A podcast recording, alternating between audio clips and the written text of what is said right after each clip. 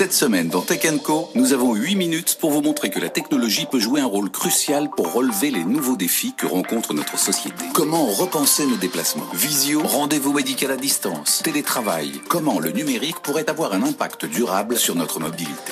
8 minutes ce soir à 20h40 sur BFM Business.